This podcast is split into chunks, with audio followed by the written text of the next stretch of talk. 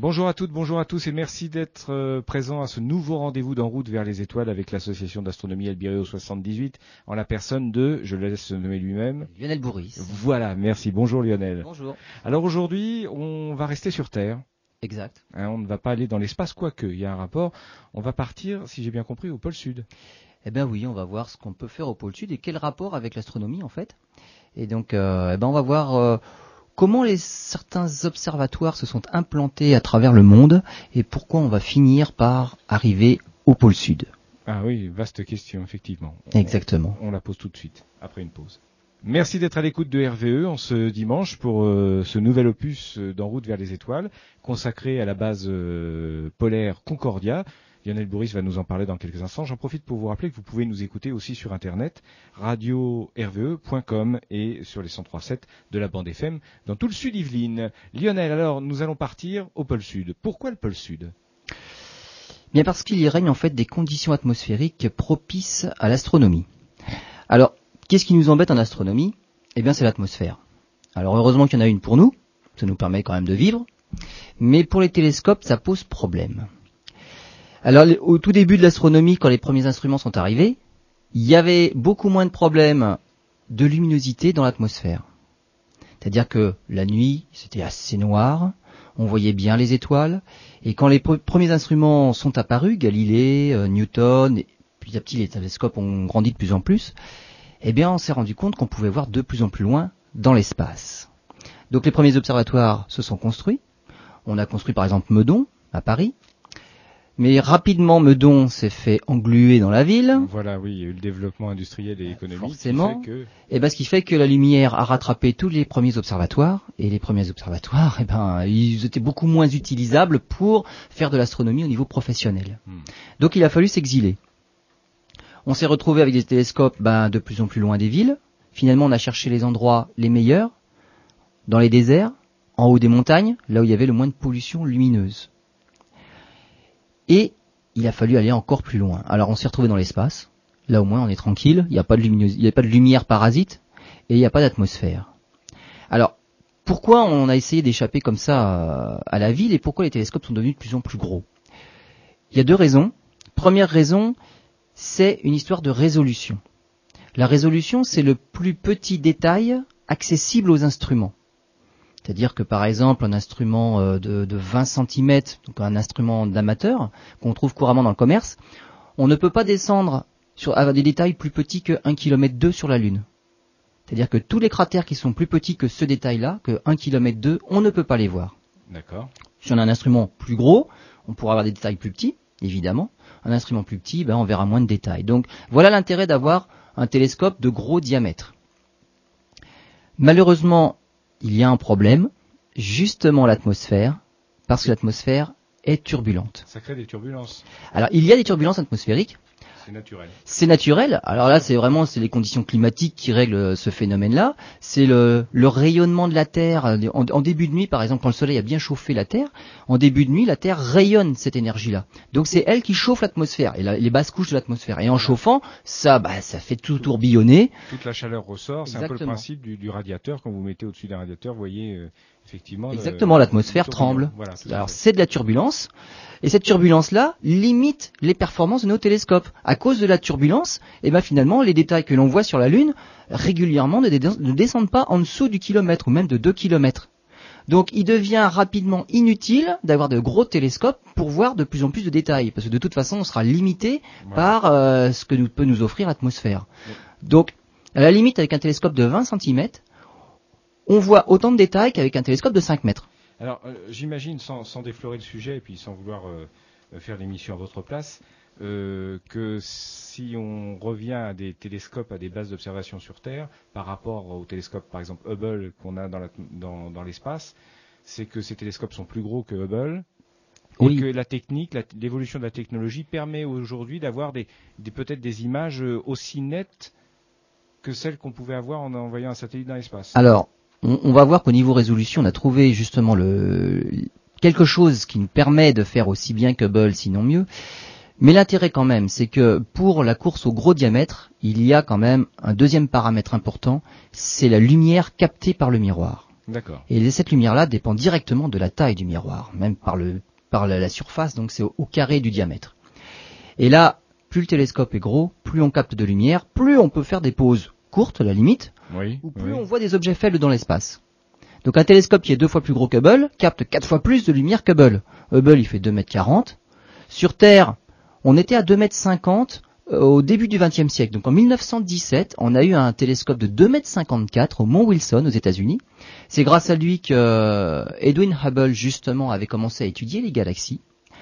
En 1949, les Américains ont installé un télescope deux fois plus gros, le 5 mètres 5 mètres 08 en fait sur le mont Palomar. ils ont détenu le record pendant longtemps. Donc avec un télescope de 5 mètres, on capte 4 fois plus de lumière qu'un télescope de 2 mètres 50. Donc ça veut dire que soit on voit des objets 4 fois plus faibles pour le même temps de pause, soit on fait des pauses 4 fois plus courtes pour voir les mêmes objets. Donc c'est intéressant.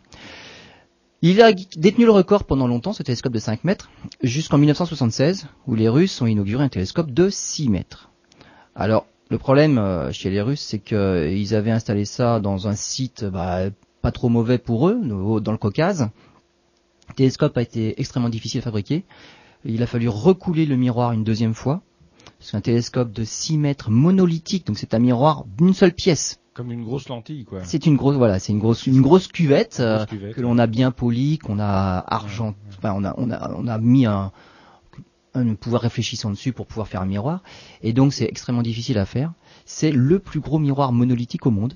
Il fait 6 mètres de diamètre. On n'ira pas au-delà, je présume. On n'ira pas au-delà parce que maintenant, avec la technologie, on s'arrange pour faire des miroirs en plusieurs plusieurs morceaux. Donc on fait des miroirs segmentés. Style un peu euh, l'œil de la mouche ou le nid d'abeille. Voilà, exactement. Donc maintenant les, les Américains ont des télescopes de 10 mètres mais fait avec des miroirs d'un mètre 80, des hexagones d'un mètre 80, ça fait une mosaïque, et donc là on peut, on peut gagner en diamètre.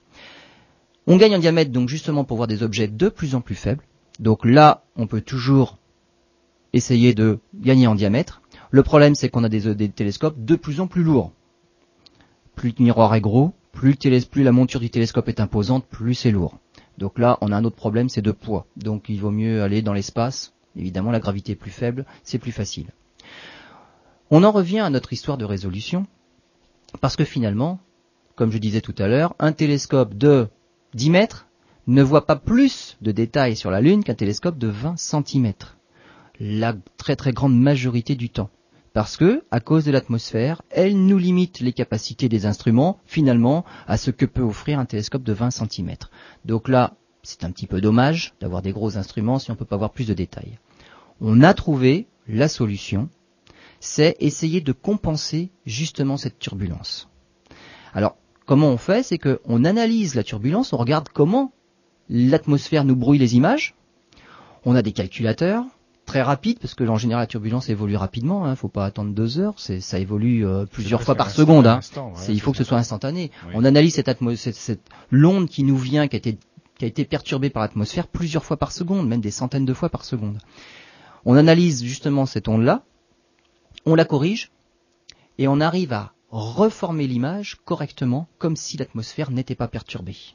Et à ce moment-là, on arrive à nouveau aux capacités théoriques des instruments. Et donc là, effectivement, avec nos nouveaux instruments, on appelle ça l'optique adaptative, ce phénomène-là, on arrive à largement battre ce que peut faire Hubble en orbite. Voilà, grâce à l'informatique. Grâce à l'informatique, on arrive à supprimer ces perturbations de l'atmosphère. L'atmosphère nous cause quand même encore un souci dans un troisième domaine, c'est qu'elle absorbe certaines parties du rayonnement. C'est-à-dire que nous voyons dans le visible, donc on peut voir le soleil, on peut voir le ciel est bleu, donc tout ce qui est dans le rayonnement visible, ça passe à travers l'atmosphère. C'est-à-dire l'infrarouge par exemple L'infrarouge hmm. est stoppé par certains composés de l'atmosphère, notamment la vapeur d'eau, dioxyde de carbone aussi, mais surtout la vapeur d'eau. C'est-à-dire que quand on est dans un endroit où il y a beaucoup de vapeur d'eau, eh ben, l'infrarouge n'atteint absolument pas le sol. A contrario, tout le rayonnement infrarouge émis par la Terre, s'il y a beaucoup de vapeur d'eau, il revient au niveau de la Terre. C'est ce qui crée l'effet de serre. Parce que l'infrarouge ne ressort plus dans l'espace. Hmm. Donc il existe comme ça des fenêtres, des fenêtres dans le spectre, qui traversent l'atmosphère. Et là, effectivement, il n'y a rien à faire. Si on veut étudier certaines parties du rayonnement électromagnétique, notamment en infrarouge, deux solutions. Soit on va dans l'espace, il n'y a pas d'atmosphère et à ce moment-là on est tranquille, l'infrarouge on peut le capter, il n'y a aucun problème. Soit on se contente de certaines fenêtres qui, qui réussissent à passer à travers l'atmosphère, mais là le spectre est vraiment rétréci au maximum, soit on va dans certains endroits où justement l'atmosphère est moins opaque à ces rayonnements-là. Et on va se retrouver à nouveau en haut des montagnes, dans les déserts les plus secs du monde, donc euh, justement là où il y a le moins de vapeur d'eau possible. Donc on installe nos télescopes dans le désert d'Atacama au Chili, euh, en haut des volcans hawaïens à 3000, 4000 mètres d'altitude, où là justement la vapeur d'eau, eh ben, il y en a beaucoup moins, et on arrive à récolter les infrarouges venant de l'espace. Et puis on peut aller aussi euh, dans les régions polaires, dans certaines régions polaires. Alors voilà, donc on va voir justement pourquoi les régions polaires sont intéressantes. Et eh bien voilà, Lionel conclut cette première partie beaucoup mieux que moi. On le retrouve dans un instant. Merci d'être à l'écoute de RVE et de l'émission En route vers les étoiles, réalisée en partenariat avec l'association d'astronomie Albireo 78, en la personne de Lionel Bourris, qui maintenant depuis quelques années eh est présent chaque dimanche dans nos studios pour parler de l'astronomie, de l'espace, de l'univers, de la Terre, enfin bref, de tout ce qui est passionnant, de la science, mais de façon euh, très compréhensible. Qui est pourquoi il fallait trouver des, des niches un petit peu pour observer de la Terre de façon euh, claire et précise euh, l'espace. Et donc, nous en étions à l'Antarctique, au pôle sud. Pourquoi d'ailleurs plus le pôle sud que le pôle nord? Parce qu'au pôle nord, il n'y a pas de continent en fait. Il y a le Groenland qui est pas loin. Mais on pourrait avoir des bases on pourrait avoir presque la même chose, probablement, excepté le fait que c'est peut-être beaucoup moins élevé en altitude, et c'est quelque chose qui va beaucoup compter pour le pôle sud. D'accord, donc le pôle sud est effectivement un continent. Voilà, mais je, je, exactement, je parlais des télescopes tout à l'heure, donc euh, juste une petite mise au point. Je parlais des, des gros miroirs monolithiques, donc extrêmement lourds. Le plus lourd, c'est le 6 mètres. On a des miroirs monolithiques encore plus grands, en fait, les quatre télescopes géants européens qui sont dans le désert d'Atacama font 8 mètres 20, des, miroirs uniques aussi en 8 mètres 20, mais pour limiter le poids, parce que là c'est vraiment le poids est énorme, c'est des miroirs, ce sont des miroirs minces. Et en fait, ils sont tellement minces qu'ils se déforment eux-mêmes. Ah oui. Alors il y a un gros problème, c'est que pour obtenir une image parfaite, il faut quand même avoir la forme idéale, c'est la parabole.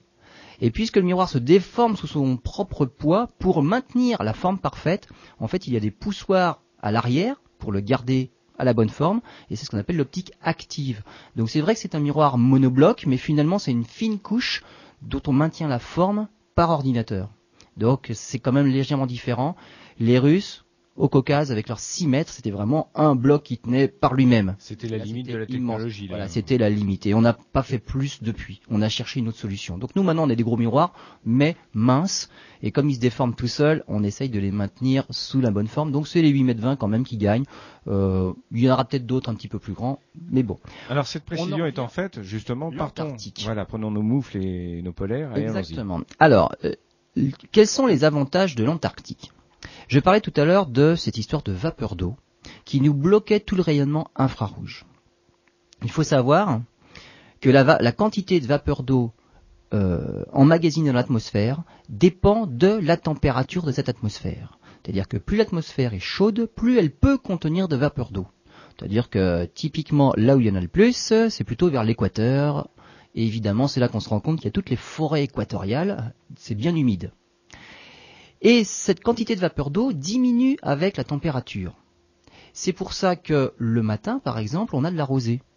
C'est-à-dire que lorsque le soleil se lève, ça commence à chauffer les basses couches atmosphériques qui commencent à rayonner. Mais en rayonnant, la température descend. Donc on observe toujours au lever du soleil une descente de la température. Puisque la température descend, la quantité d'eau contenue dans l'atmosphère arrive à saturation c'est que la température est trop basse pour la quantité d'eau qu'elle contient. Et finalement, ça fait précipiter l'eau à la surface. Et on a de la.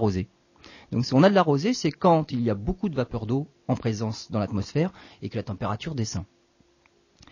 Si on fait descendre cette température-là, donc justement, l'atmosphère peut contenir ou ne peut pas contenir suffisamment de vapeur d'eau. Donc une atmosphère très froide contient très peu de vapeur d'eau. Et justement, c'est une atmosphère très sèche.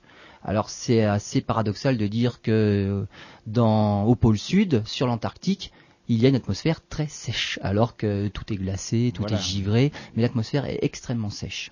Et elle est tellement sèche qu'en fait, au pôle sud, on peut considérer qu'il y a énormément moins de vapeur d'eau qu'au sommet du plus haut des volcans sur lesquels on a installé des instruments. Alors il se trouve à Hawaï, au Mauna Kea.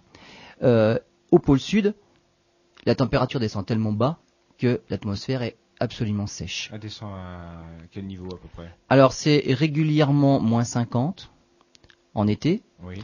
Euh, après, ça peut descendre à moins 80. Donc il y a des pics à moins 80, le record doit être à moins 89. Euh, là c'est sec. Là c'est Oui, sec. Ah ouais. Donc le pôle sud est intéressant justement pour sa faible teneur en vapeur d'eau qui permet aux infrarouges de passer. Ce qu'on n'a pas sous d'autres latitudes. Ce qu'on n'a pas sous d'autres latitudes. On en parlait tout à l'heure. Voilà. Alors, ça, c'est un fait. Il faut quand même aussi pouvoir observer. C'est-à-dire qu'il ne suffit pas de dire que les infrarouges pourraient atteindre le sol s'il y a une couche nuageuse perpétuelle. Mais il s'avère qu'en fait, l'atmosphère est dégagée très souvent. Et elle est pratiquement autant dégagée que dans les très bons sites astronomiques ailleurs. Puisque justement, il n'y a pas de vapeur d'eau, il n'y a pas formation de nuages non plus. Donc l'atmosphère est très souvent dégagée. Donc ciel bleu euh, quand il fait jour, euh, Exactement. dégagé. Exactement. Il y a un deuxième problème, c'est la présence de vent. Alors, outre les vents que nous, nous avons avec nos perturbations, nos tempêtes qui passent, il peut y avoir des dépressions qui passent au pôle sud. Donc là, il y a des, des vents d'origine, on va dire, atmosphérique. Mhm. Il y a un, un deuxième type de vent qu'on appelle le vent catabatique. Et le vent catabatique, c'est un vent de gravité. Voilà, un terme un peu barbare, mais qui convient d'expliciter. Voilà. Alors en fait, le pôle sud, c'est un dôme qui a un point culminant. Et de ce point culminant, en fait, comme il fait froid et on sait que l'air frais reste au sol, eh bien, par gravité, ça descend et ça suit cette espèce de dôme jusque vers les côtes de l'Antarctique. Et en descendant, donc c'est un air qui est chargé en, en particules de glace, euh, de neige, il accélère dans la descente. Et il peut se retrouver sur les côtes de l'Antarctique, en Terre Adélie, là où nous avons nos bases, à souffler à 300 km heure. Donc, ce vent catabatique qui n'a rien à voir avec les perturbations, avec les tempêtes, c'est vraiment un, un vent typique euh, dû au relief de l'Antarctique, peut souffler très souvent dans l'année. Donc là où il est le plus faible, bah, c'est justement dans les hauteurs. Et il se trouve que la base dont on va parler, la base Concordia, se trouve sur un point qu'on appelle le dôme C, et c'est un point culminant. Et puisque c'est le point culminant, il n'y a pas cette présence de vent catabatique, justement. Donc on a une atmosphère qui n'est pas trop perturbée Les par le vent. Les conditions sont idéales pour l'observation. Les conditions Voilà. sont idéales. On a observé aussi, donc depuis 1974, euh, 1994 plutôt, on a, atten- on a commencé à faire des relevés systématiques de la qualité de l'atmosphère. Donc on s'est rendu compte qu'elle était très souvent dégagée, que l'on pouvait voir en infrarouge, et on, a testé aussi justement la turbulence atmosphérique. Et on s'est rendu compte que la turbulence atmosphérique, elle était réservée aux 30 premiers mètres de l'atmosphère. C'est-à-dire, je comprends pas. C'est-à-dire que c'est vraiment les basses couches de l'atmosphère Où il y a des qui sont turbulences. turbulentes. Mais c'est partout pareil. C'est en général, oui, c'est en général, c'est de dans les couches les générale, plus denses, d'accord. sont les couches du bas, vraiment basses, par, oui, ça les plus logique. proches du sol, puisque c'est la Terre qui rayonne, Bien et finalement, ce- c'est les couches basses qui sont les plus perturbées. Mais là, c'est vraiment pas beaucoup, 30 mètres. Alors que ailleurs, par exemple au pôle sud lui-même, la couche perturbée varie entre 200 et 400 mètres. C'est les 400 premiers mètres qui sont perturbés. Au dôme C, qui est lui en altitude, eh bien c'est simplement les 30 premiers mètres. Donc, on a pensé à plusieurs solutions. Ah ben, il suffit de mettre des télescopes à 30 mètres d'altitude, on fait une plateforme de 30 mètres, et on échappe aux turbulences Bah oui, de la oui, basse atmosphère. Donc, on verra que c'est une solution qui est retenue par certains. Euh, une solution qui est retenue par d'autres, c'est justement faire cette optique adapta- adaptative là, c'est compenser cette turbulence. C'est une turbulence particulière, la turbulence du pôle sud. C'est quand même moins turbulent qu'une turbulence équatoriale où là il y a vraiment de la chaleur qui est dissipée, qui perturbe toute l'atmosphère. Et donc, une optique adaptative relativement simple est suffisante pour compenser cette turbulence. Donc les Français optent plus vers des télescopes pas forcément à 30 mètres d'altitude, mais avec une optique ad- adaptative adaptée justement aux conditions qui y règnent. Mais on s'est rendu compte d'autre chose aussi, en analysant euh, les, les courbes de perturbations atmosphériques tout au long de la journée, en été, à 17 heures, et c'est c'est réglé comme hein. une horloge, Voilà, à 17 exactement. heures, Oui, il n'y a plus de perturbations. Il y a un trou, il y a un calme dans la journée, et à 17 heures, la turbulence descend tellement qu'on pourrait voir, ça correspond à des détails de 600 mètres sur la Lune, sans rien faire, Sans rien faire du tout. sans rien À faire. l'œil nu. Euh, à l'œil nu, voilà. On prend un, télescope qui offrirait euh, la possibilité d'observer de tels détails. Hmm. Sans rien faire, on voit des détails de 600 mètres sur la Lune au sol. Et ça dure combien de temps c'est, Alors ça dure pas longtemps. Ça dure une heure, deux heures. Après la turbulence reprend. Mais il y a un passage, il y a un trou. On sait pourquoi? Non, ce sont les conditions qui sont, comme, ça. Qui sont comme ça. C'est, en été. En, hiver, euh, ça reste perturbé, mais en été, il y a un trou à 17 heures. Alors à 17 heures, il fait jour en été. Donc c'est c'est pas bon, on va dire, pour observer le soir, mais par contre, c'est parfait pour tous ceux qui sont intéressés par l'observation solaire, parce que le soleil n'est pas couché. Uh-huh. L'atmosphère est tellement pure qu'on dit qu'on a affaire à une observation coronale. On a une atmosphère coronale, c'est-à-dire qu'on pourrait pratiquement voir la couronne solaire en occultant le disque solaire. Donc c'est vraiment des conditions particulières, exceptionnelles, et tous les jours à 17 heures, on peut avoir ce phénomène. Donc là, c'est extraordinaire. Effectivement, ça le semble. Euh, bon, bien évidemment, ce n'est pas sous nos latitudes, hein, on le précise bien, c'est euh, au pôle sud où existent des conditions très particulières. On va revenir justement dans quelques instants, après une nouvelle pause musicale, sur euh, les projets de la base Concordia, sur tout ce qu'elle a, a, prévoit d'organiser, sur toutes les recherches qui vont être mises en place par cette équipe qui est une équipe franco-italienne. Alors c'est franco-italien, voilà, et on va commencer à toucher d'autres pays, les Australiens qui commencent à nous rejoindre, et puis bah, par la suite, on verra. Très bien, à tout de suite. Merci d'être à l'écoute de RVE pour euh, cette émission d'En route vers les étoiles avec euh, l'association d'astronomie Albireo 78 en la personne de Lionel Bourris. Lionel, nous étions en train de parler des conditions très particulières et, très avantageuses qu'il existe euh, au pôle sud pour l'observation spatiale. Exactement. Donc on a vu que l'atmosphère offrait finalement des conditions très favorables à l'astronomie. Et donc il y a plein de projets dans les cartons il y en a en cours, mais c'est plus des tests, on, y reviendra. Et les projets intéressants, alors concernant l'infrarouge. L'infrarouge concerne surtout euh, tous les phénomènes relativement froids de l'univers. C'est-à-dire qu'à chaque rayonnement est associée une énergie. L'énergie qui concerne l'infrarouge, c'est une énergie relativement faible et qui est surtout émise par des poussières. C'est-à-dire qu'une étoile qui serait entourée de poussière, la poussière absorbe ce rayonnement qui pourrait être très très énergétique, mais elle est rayonnée dans l'infrarouge. Ce qui veut dire que si on observe cette étoile en visible, elle est complètement cachée à la lumière visible. C'est ce qu'on observe dans le, nous, dans nos télescopes, quand on fait des photos. parfois, dans des grandes nébuleuses, il y a des zones sombres. Ce sont des nuages de poussière. Tout à fait opaques. On ne peut pas voir ce qu'il y a à l'intérieur. D'accord. Même s'il y a des étoiles. Si on observe la même nébuleuse en infrarouge, là par contre, la poussière va rayonner. Et on pourra pénétrer à travers et on verra l'étoile qui émet le rayonnement. Donc quand on observe un infrarouge, on voit un ciel tout à fait différent de celui que l'on voit en visible. L'infrarouge, c'est aussi le rayonnement du fond cosmologique. C'est-à-dire le bruit résiduel du début de l'univers, c'est le Big Bang. Alors c'est une énergie énorme, mais qui a été, à cause de la distance et de l'expansion de l'univers, de la fuite de tout ce fond-là, c'est une énergie qui est décalée justement vers l'infrarouge. Et donc si on veut étudier ce rayonnement-là, il faut aussi observer dans l'infrarouge. Donc voilà pourquoi tout le monde, enfin une partie des astronomes ont beaucoup de projets qui sont basés sur l'étude de l'infrarouge. Voilà pourquoi on a envoyé des télescopes dans l'espace.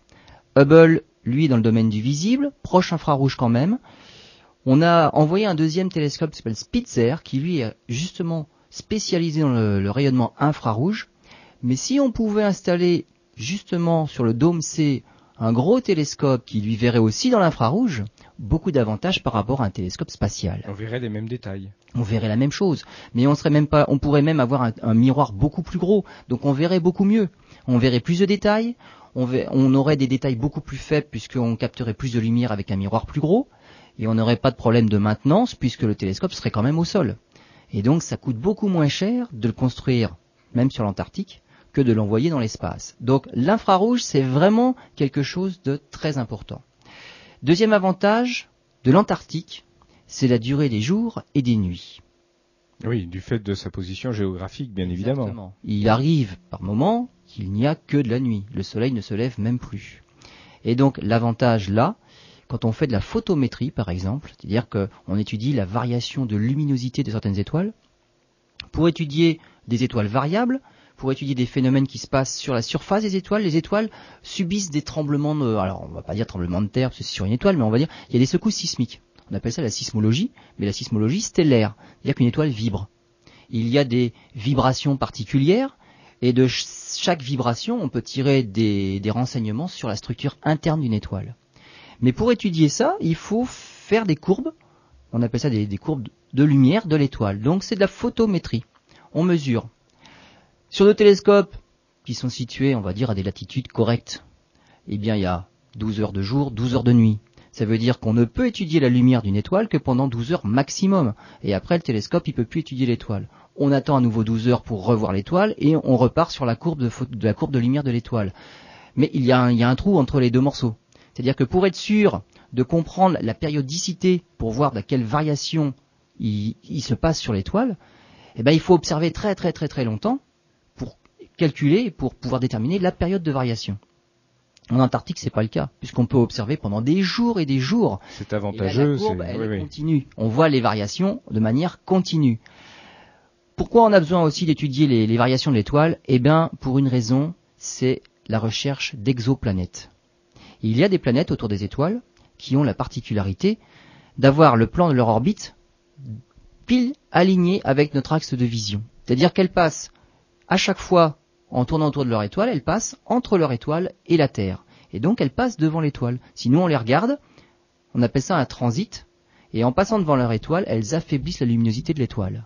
Et ça, on est capable de le voir du pôle sud. Et là, on peut le voir. Ben, on peut le voir de n'importe où. Mais du pôle sud, on est capable d'étudier plusieurs orbites d'affilée. Au lieu d'attendre, euh, on imagine, euh, je regarde une, pendant une nuit, la planète elle est devant, mais elle est tellement lente à passer devant que je ne sais pas combien de temps elle va rester devant. Et c'est important d'avoir une courbe continue. Au pôle sud, je peux observer pendant des jours durant, et je vois exactement la planète elle est devant pendant tant d'heures, et elle est plus devant pendant tant d'heures. Et ça donne des renseignements directement sur l'orbite. Voilà, on, est, on a confirmation de l'existence d'une planète. non seulement on, ne la voit pas, mais oui, oui. Voilà. C'est, on va dire, c'est une façon détournée de, d'identifier des planètes. Bien sûr. Mais on a confirmation de l'existence mais du temps qu'elle met à revenir devant son étoile, on a le temps qu'elle met à faire un tour sur son orbite.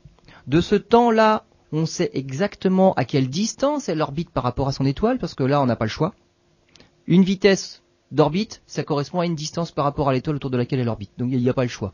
Et donc on a plein de renseignements. Donc avoir une courbe en continu où on voit ces variations-là est extrêmement important. Donc voilà l'avantage, deuxième avantage du pôle sud, eh bien, c'est d'avoir des nuits très très très longues. Ou alors, quand c'est que de la journée, eh ben, on peut étudier le Soleil pendant très longtemps et on étudie les mêmes choses. On étudie justement ce qui se passe à la surface du Soleil. Alors, il y a plusieurs projets là qui vont qui vont être mis en route. Actuellement, avec les, Italiens, euh, on va avoir une, collaboration. Les, Australiens vont, venir avec nous aussi, qui va durer trois ans. Donc ça, ça a commencé en, en 2006. Ça va aller jusqu'à fin 2008. Et c'est juste pour étudier euh, qu'est-ce qu'on aurait comme idée des projets astronomiques d'ambition moyenne? On va dire, alors ambition moyenne en astronomie, c'est simplement des instruments de quelques dizaines de millions d'euros. Oui. C'est-à-dire qu'avec quelques dizaines de millions d'euros, qu'est-ce qu'on pourrait installer comme instrument pour étudier quel phénomène? Et, donc on, on, va là-bas uniquement pour réfléchir à ça? Ah, voilà, exactement. C'est original. Ça, alors ce sont des projets à court terme. Euh, on va choisir parmi les projets dont on ferait la liste quels sont ceux qui seraient le plus à même de profiter des conditions particulières du pôle sud? Et ces projets-là qui serviraient de test ouvriraient directement la voie, si les résultats sont au rendez-vous, à des projets beaucoup plus ambitieux qui, eux, seraient de l'ordre de plusieurs centaines de millions d'euros. Donc des télescopes monstrueux. Parce que le pôle sud pourrait vraiment être intéressant. Pour cette deuxième phase, avec des projets beaucoup plus ambitieux, là, une coopération franco-italo-australienne ne suffirait pas. Là, ce serait carrément des coopérations avec euh, internationales, avec euh, tous les pays. voilà. C'est vraiment les grands mm. organismes qui ne sont pas encore impliqués dans, ces projets-là. Donc on est en phase de test et d'études. Toujours uniquement. en phase de test, exactement. Là, on sait que l'atmosphère est particulièrement favorable. Donc, on a simplement des télescopes de 80 cm là. Il y a, une chose, je vais, je vais faire encore une fois le candide, mais il y a une chose que je ne comprends pas tout à fait. Pourquoi a-t-on besoin d'aller là-bas pour étudier des projets, la faisabilité de projets Est-ce qu'on n'est pas capable de le faire sans aller dépenser des millions d'euros directement sur place? Là, on cherche simplement, on, sait que le site est bon. D'accord, oui. On a des télescopes de, 80 cm là, en infrarouge, donc on sait qu'en infrarouge ça passe. On est d'accord. Maintenant, avant d'avoir des télescopes gigantesques comme on pense en installer ailleurs dans le monde, comme dans le désert d'Atacama, au Chili, avant d'aller les installer en Antarctique, on veut savoir si réellement ça vaut le coup. parce qu'on va voir tout à l'heure les inconvénients quand même du site. Il n'y a pas que des avantages, il y a des inconvénients, et il faut quand même faire la balance. Est-ce que ça vaut vraiment le coup d'y aller? Alors si j'ai bien compris, on n'est pas sûr de notre coup. On n'est pas pas totalement, en pas tout totalement, cas. D'accord. C'est un site extrêmement prometteur, mais qui a de telles contraintes quand même, parce que c'est l'Antarctique. Hein, on n'a pas parlé des conditions climatiques terribles qui y règnent. Il y a de telles contraintes que peut-être on n'ira peut-être pas. Alors revenons quand même un instant sur euh, sur les projets qui sont assez ambitieux euh, de, cette base. donc la, prochaine euh, étape, c'est ces projets d'ambition moyenne, on va dire. Et là, on passe, on, parle de télescope de l'ordre de la taille de Hubble, donc des 2 m 40, 2 m 50. Et c'est tellement de la taille de Hubble qu'on appelle ça Hubble on Ice. Hein, c'est vraiment c'est Hubble sur la glace. Et alors là, il y a, y, a, y a, Et non pas Holiday on Ice, bien évidemment, rien à voir. Hein. ça, c'est de la science. Hein. Tout à fait. Il y a euh, deux, deux, projets en concurrence. Le projet des Australiens, on parlait tout à l'heure, c'est d'installer un télescope de l'ordre de 2 mètres 40 sur une plateforme supérieure à 30 mètres pour échapper à cette couche turbulente des 30 premiers mètres. Donc là, effectivement, il va falloir étudier le problème parce que faire une, une plateforme stable, 30 mètres d'altitude, avec un télescope de 2 mètres 40 qui quand même doit avoir un certain poids, bon, il y a quelques problèmes technologiques. Le, le programme français, lui, c'est l'inverse. On laisse le télescope au sol, et nous, comme on est très fort en optique adaptative, on va réussir à trouver le moyen de compenser les turbulences des 30 premiers mètres. Voilà, et de corriger les images. De corriger. D'accord. Alors peut-être que le projet final se situera peut-être entre 0 et 30 mètres.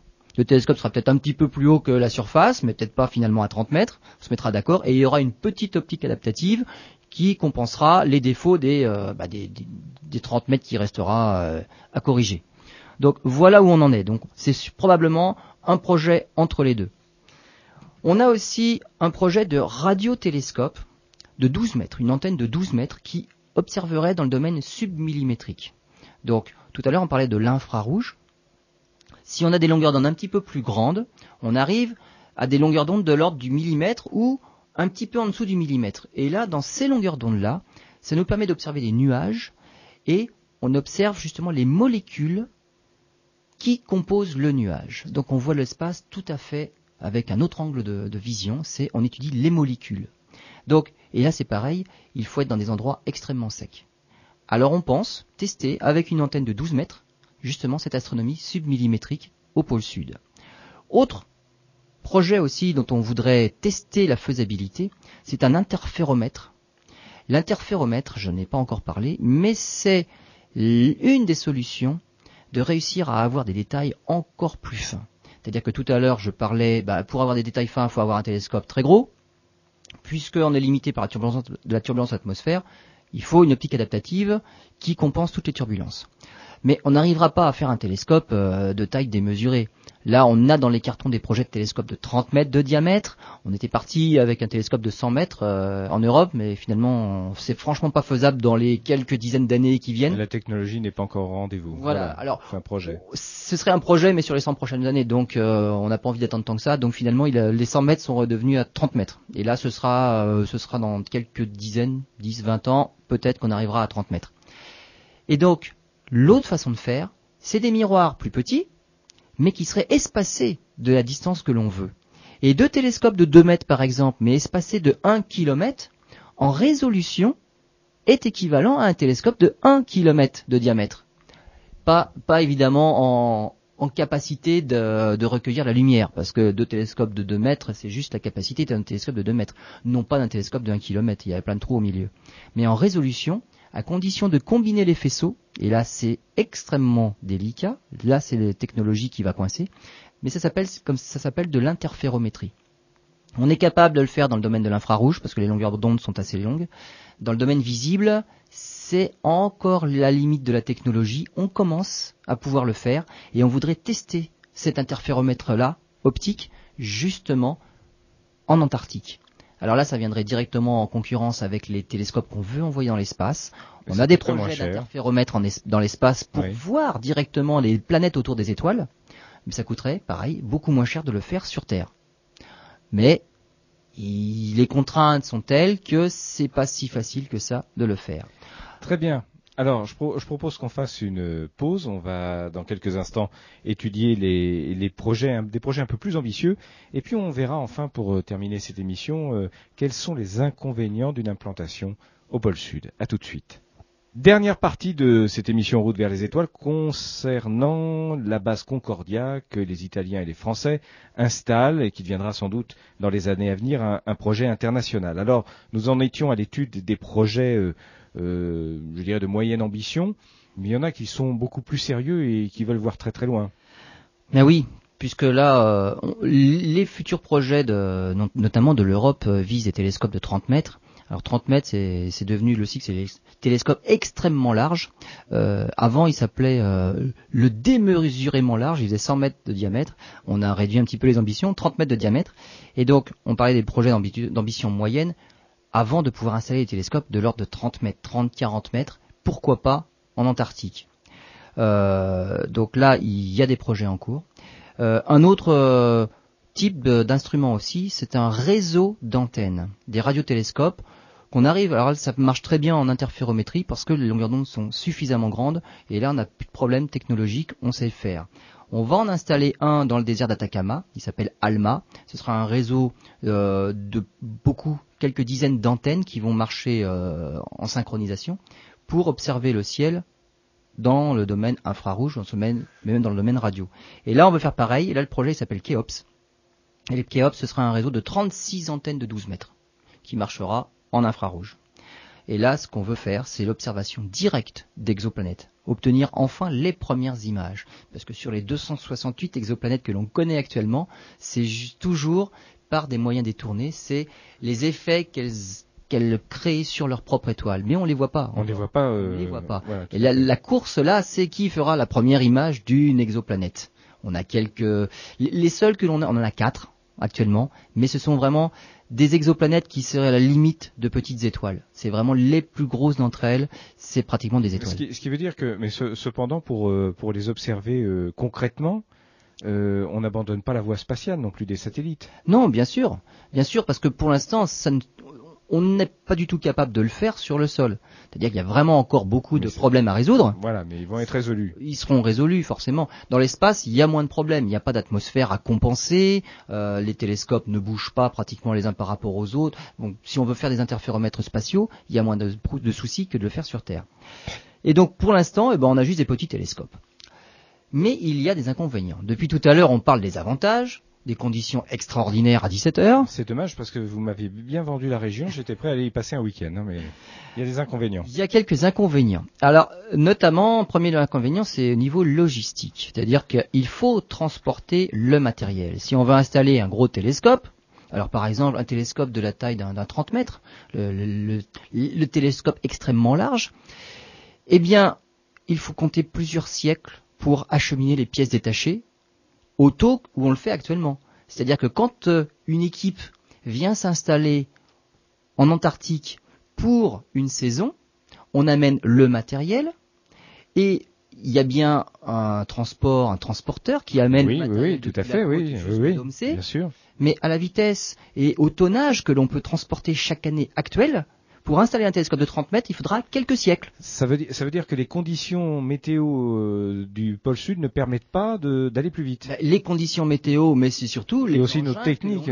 Voilà, oui, oui, oui. Il qu'il faudrait beaucoup, beaucoup plus d'engins pour transporter le matériel. Mais ça peut se faire, ça. évidemment, si les conditions sont favorables. Économiques. voilà, exactement. Les conditions économiques. Voilà, si on trouve que ça vaut vraiment le coup, on le fera. On s'adaptera, évidemment. Mais on va dire que c'est un premier problème.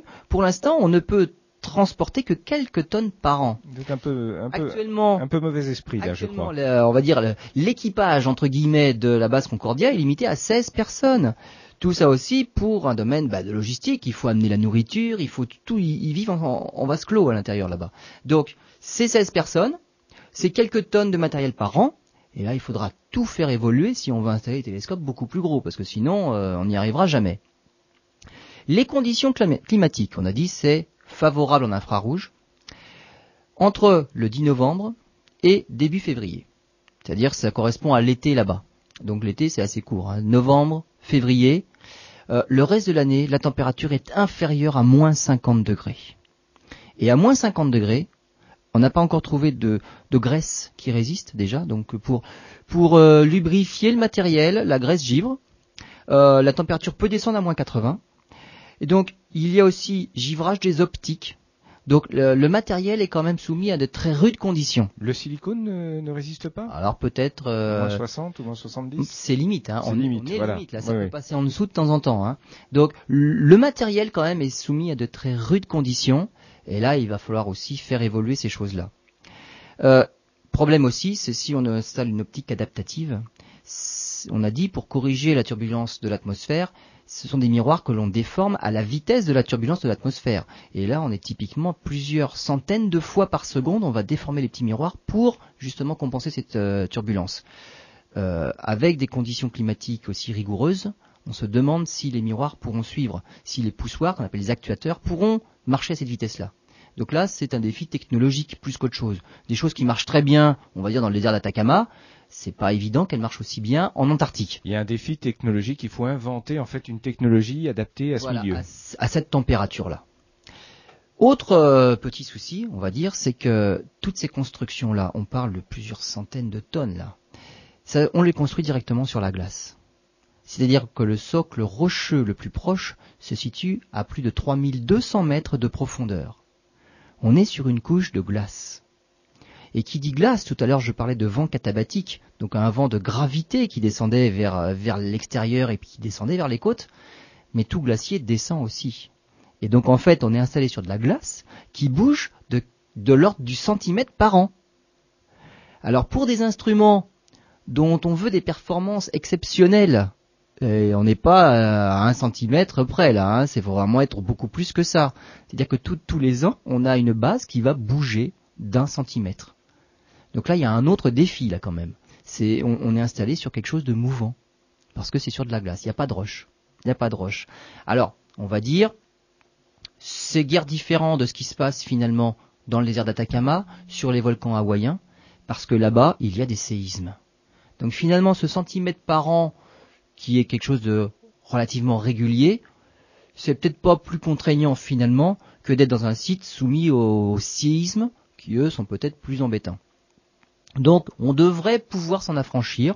Ça fait simplement un bruit, un bruit dont il faut tenir compte dans les mesures que l'on fait, et puis on le soustrait à la fin. Mais bon, faut pas négliger ça non plus.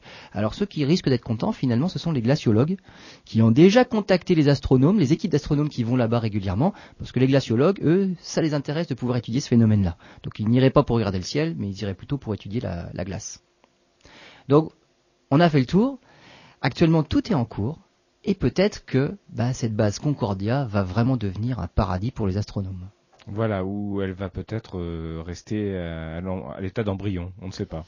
On saura dans combien de temps à peu près C'est plus parti dans l'autre sens. Dans hein, sens. Les projets là de faisabilité, c'est jusqu'à fin 2008, on est dans la deuxième phase actuellement, fin 2008, et là on saura réellement si on se lance dans les vraiment les gros projets et on fait tout pour pouvoir euh, les installer. Merci Lionel pour cette émission passionnante euh, consacrée euh, à l'observation depuis la Terre.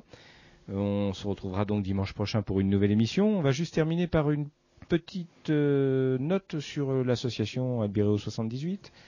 rappelez l'adresse de son site internet. Eh bien, vous pouvez nous retrouver au www.albireo78.com. très prochainement, maintenant, je pense que nous mettrons à disposition notre futur nouveau site. On est toujours en train de travailler dessus mais ça devrait être euh, bientôt euh, disponible. Merci Lionel, à dimanche prochain. Merci à tous, au revoir.